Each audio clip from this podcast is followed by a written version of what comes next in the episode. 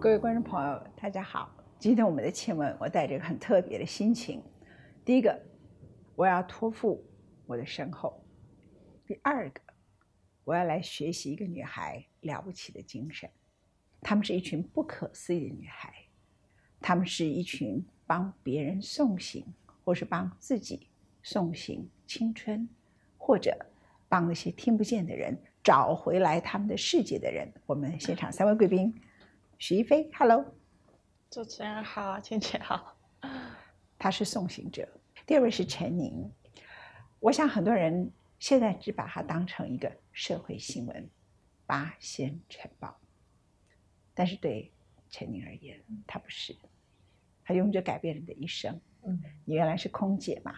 呃，对，做过一年。从小就被认为美丽的女孩。谢谢。现在还是很美丽。但是给大家看一下，你会觉得在展示你的伤口吗？不会，我就是大概在八仙城报五年前时候经历百分之五十 percent、五十八 percent 的灼伤，然后主要都是在手，然后还有我的脚这样子，所以现在脚上也都还穿着压力衣。对，尤其在夏天是会比较热了，嗯，但是我觉得经过这段时间其实也习惯了。可是你依然把自己打扮的好好的，戴一个耳环，对你。觉得美丽并不需要离开你，对不对？不会，我觉得这个身体的开放算是一个阶段性过程。就前三年，其实我也是就遮遮掩掩呐，然后会觉得很羞赧、很害怕让人家看到我的缺陷。但是其实近两年来，我就越来越可以去接受这件事，就是展露给大家看，这种啊，好美的人。嗯，第三位是刘晓彤，Hello，那你是手语。你如果想，我现在有一段简单的话想送给陈宁，那你帮我用手语告诉听不见的人，可以吗？好，好。如果这个世间仍有美丽，如果这个世间有美丽，仍有美丽，仍有美丽，它就停留在你的手上，它停留在你的。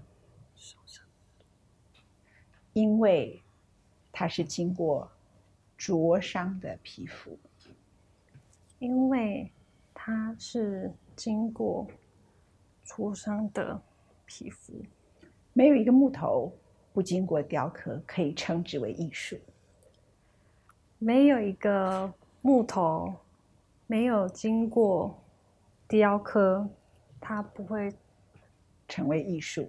成为艺术，在所有人世间里头，大多数的手都是未经雕刻的拙品。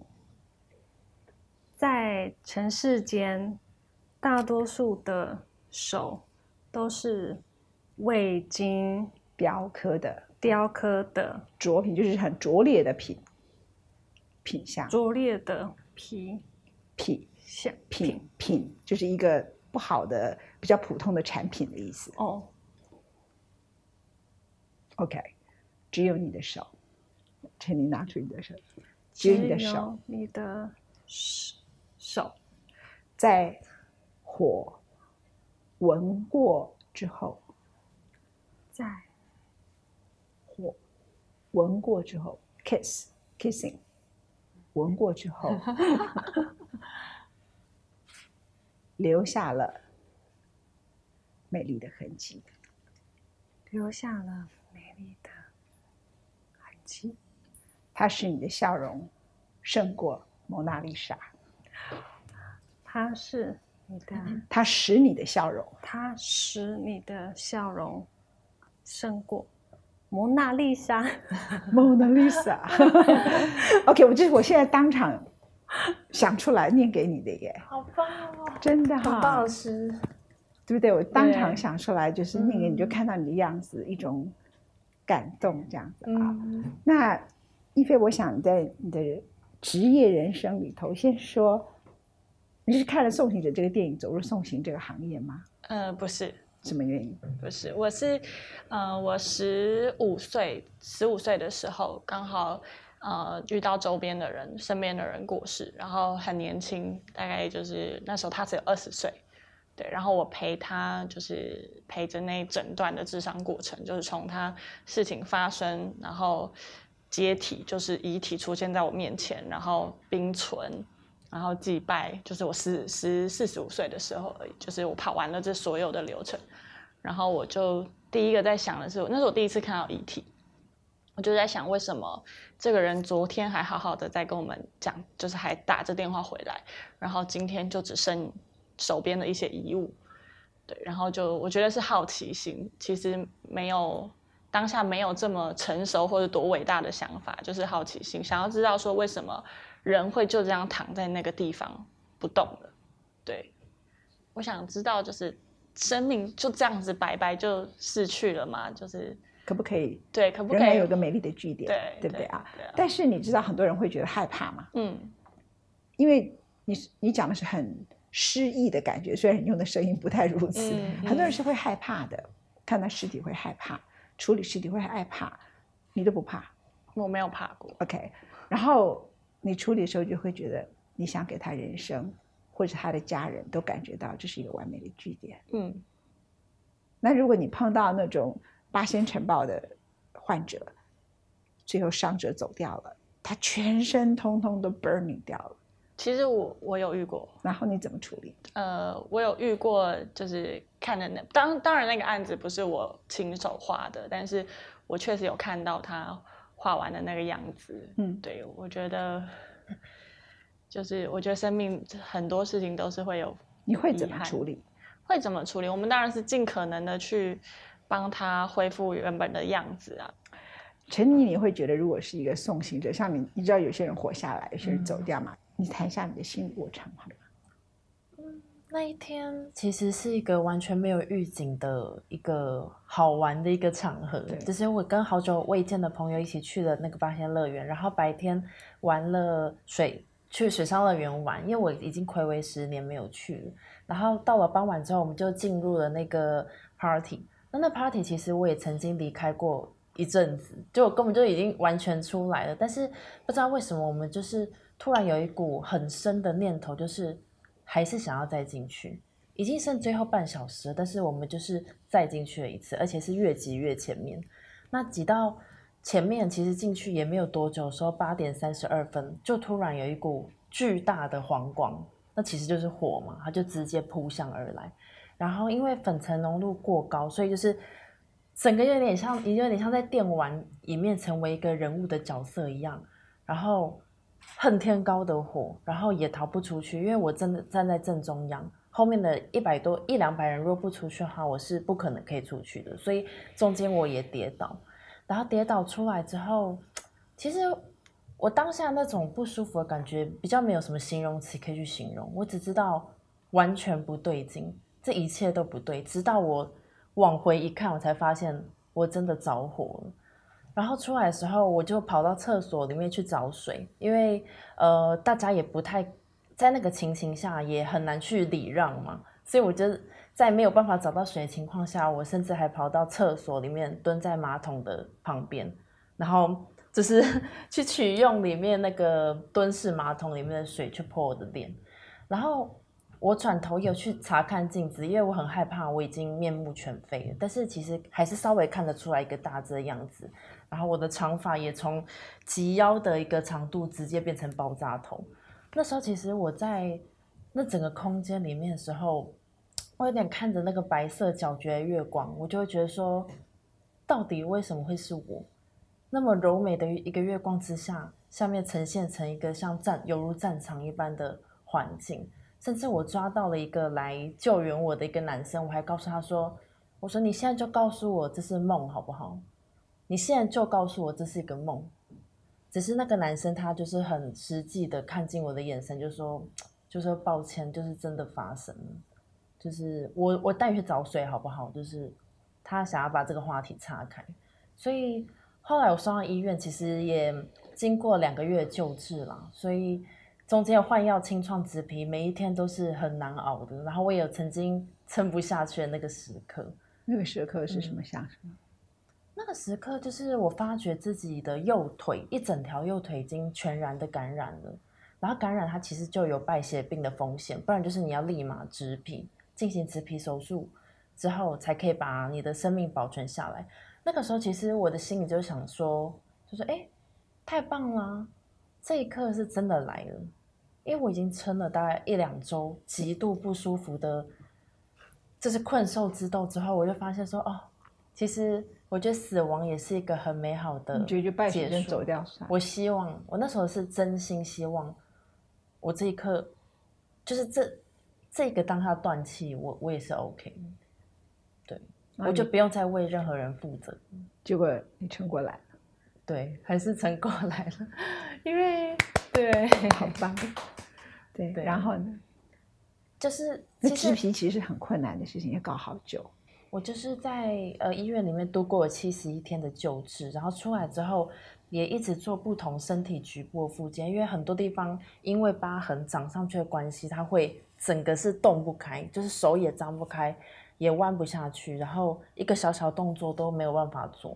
然后那个当下其实也是非常非常痛苦，直到现在我的左脚其实还是有点紧紧的感觉，即便这个五年已经过去，嗯。所以这一段时间就算是，嗯，我觉得生命发就是这一件事情发生在我身上，造成了一个非常大的震动，当然了，一下子变得很不平衡。不只是我的身体，我的心理一直到现在其实也是一个在疗伤。然后我也慢慢的，其实我后来几年因为写书嘛，写书我觉得有点像是在字里行间，因为把脏写一层一层代换出去的过程，其实。我就慢慢找到了生命意义。我也觉得说很多事情不是得到就是学到，然后每一件事情都是一体两面的。那八仙城堡这件事，既然会发生在我身上，那也代表我需要透过这个痛去去经历、去体验、去让我的灵魂 experience 更多东西，然后也产生更多东西。以后是有机会透过不同的形式带给大家。小童，你们听完他的故事，陈景汉，就是你也选择手语嘛？你们几个人都选择了，我相信会选择手语，对你而言，你应该有一种使命感吧，小童？嗯，因为我手语第一个带给我的是我父母，因为他们是听障的关系，所以其实我第一个会讲的语言，它就是就是手语，手语它也就是我的母语。那其实，在整个成长的过程中，就不好意思，我现在很感动，因为他们的故事我都很想哭。就是就是你会觉得说这件事情是不敢拿出来去让大家看见的。那就是不敢让人家知道你父母亲是听障。对，因为手语是一个，我觉得是就是它是一个非常视觉化语言，所以你只要一出门，大家都会看，就会用。哎，就是你跟我不一样，然后哎，这个这个他们在干嘛？然后就会很好，就会用好奇的眼光。真的在你的成长过程里头，其实曾经有阴影，对不对？对，其实我是很自卑的一个人。对，就他一直带着我，然后长大，一直到长大的时候，因为为什么后来会做表演，也是因为本来是希望说可以利用我的。自己喜欢做的事情，然后希望可以带给社会一些正面的影响力。但我那时候没有想到说是戏剧，就觉得说我希望可以为这个社会做什么，但我不知道我可以做什么。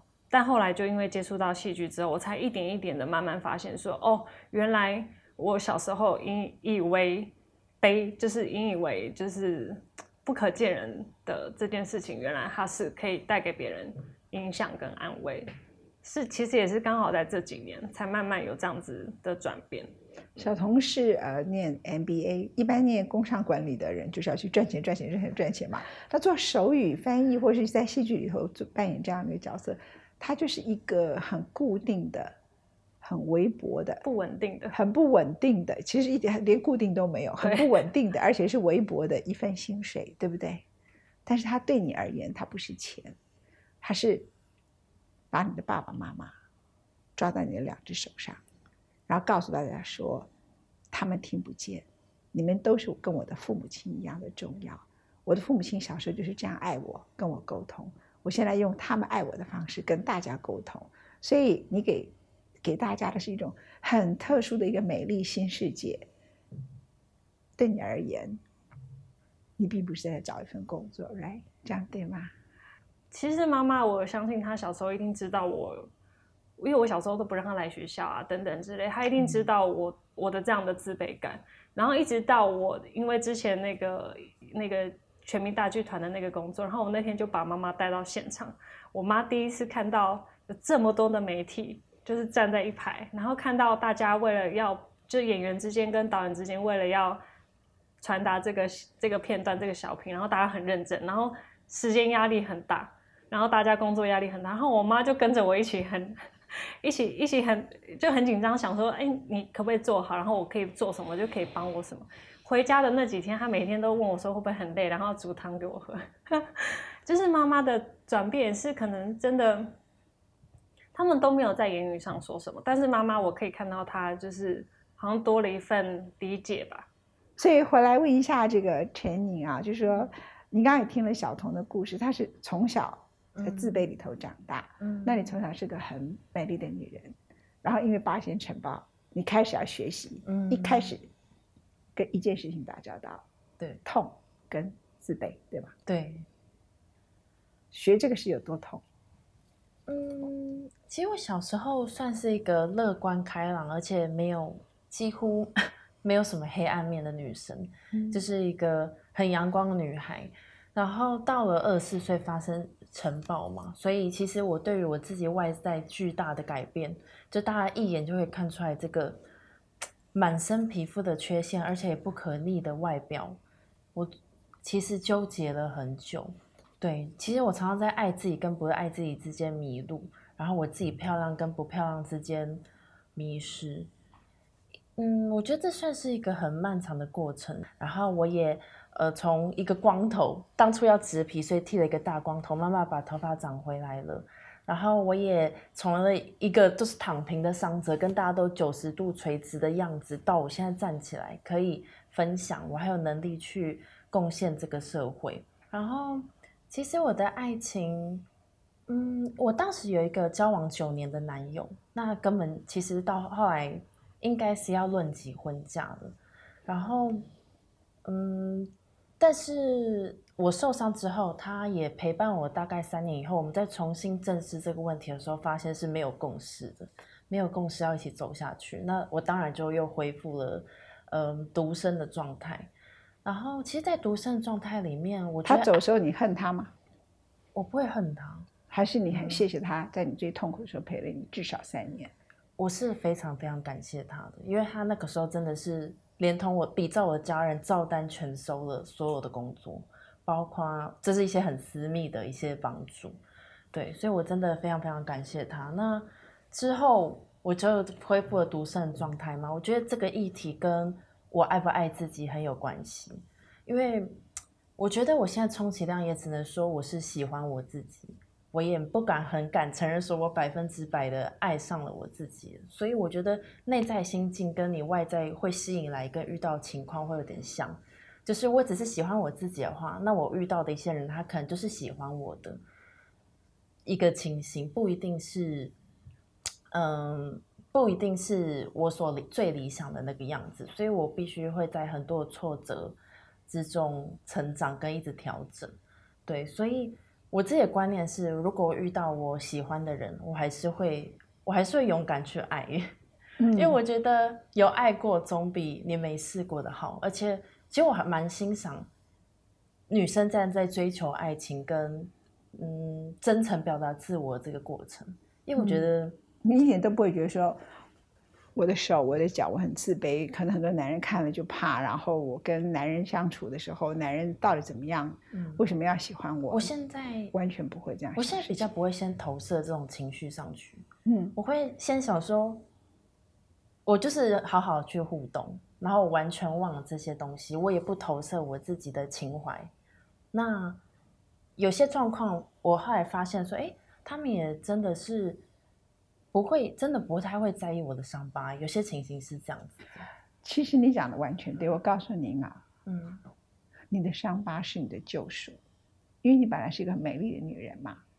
你并不知道人们喜欢的是你的美的外表，还是什么东西。那那种的那种情感其实是很不稳定的。嗯。可是现在会来喜欢你的人，那个人就是最值得你去爱他的人。我觉得很像漏洞，就是对他，他把一些坏人就直接筛掉了。可是很多人很快速的就很多人其实，在他的情感里头会遇到一些很糟糕的人。我常常讲一件事，这世界上没有公平可言，所以不用自卑，绝对不要自卑。你的父母亲只是必须用耳语跟你讲话，别人为之侧目。有些人父母亲是骗子，哎，你觉得需要自卑吗？对不对？是不是这样？父母亲给你很好的一个品格教育，他们只是耳朵听不见。这世界那么吵，听不见是好事。你有没有觉得这世界这么没有是非，这么吵杂，这么这么焦躁，听不见是不见得是坏事，这样子 OK。但是一菲在你面前最公平的事情是，大家都死了，富贵的也死了，贫穷也死了，他都躺在那里。嗯其实我觉得就是不是生命离开，他很平静，没错。可是其实活着的人还有这个家庭，你说争遗产是吧？对，并没有停止，这些东西并没有停止。我甚至见过很多很夸张，是就是前妻的小孩带着什么没有名什么名分的，然后再要来回来分财产什么的。对，就是其实我觉得送行跟不送行，送行了你，就是可是我不送行你的财产。对对，真的就是很多这种很复杂的，然后啊我们一旁在看，就是人人生就是不过就就就就这样，然后并你你什么都死亡代价这么大，可是你什么都没有留下，然后留下来是一一一一堆很复杂很繁琐的事情。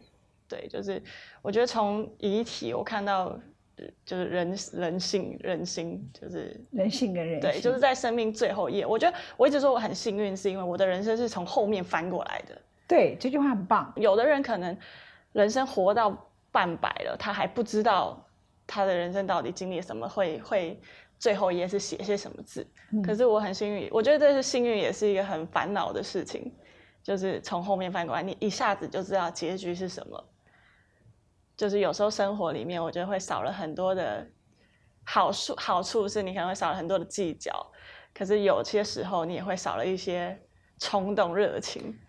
不，我应该下次跟你要电话。当我对一些人很火大，打过来一飞就想说，你死的时候就不会 care 这个事情。对，这是真的，真的就是你会少了很多的计较。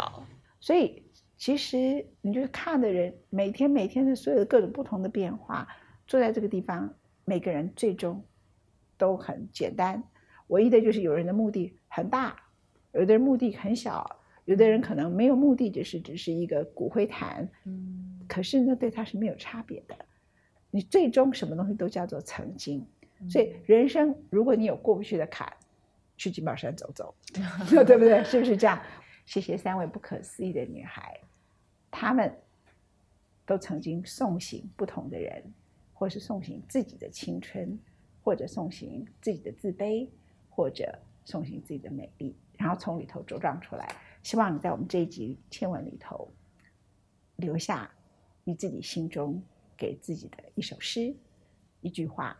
我相信你的生命会因他们而改变。给你们三位掌声，来。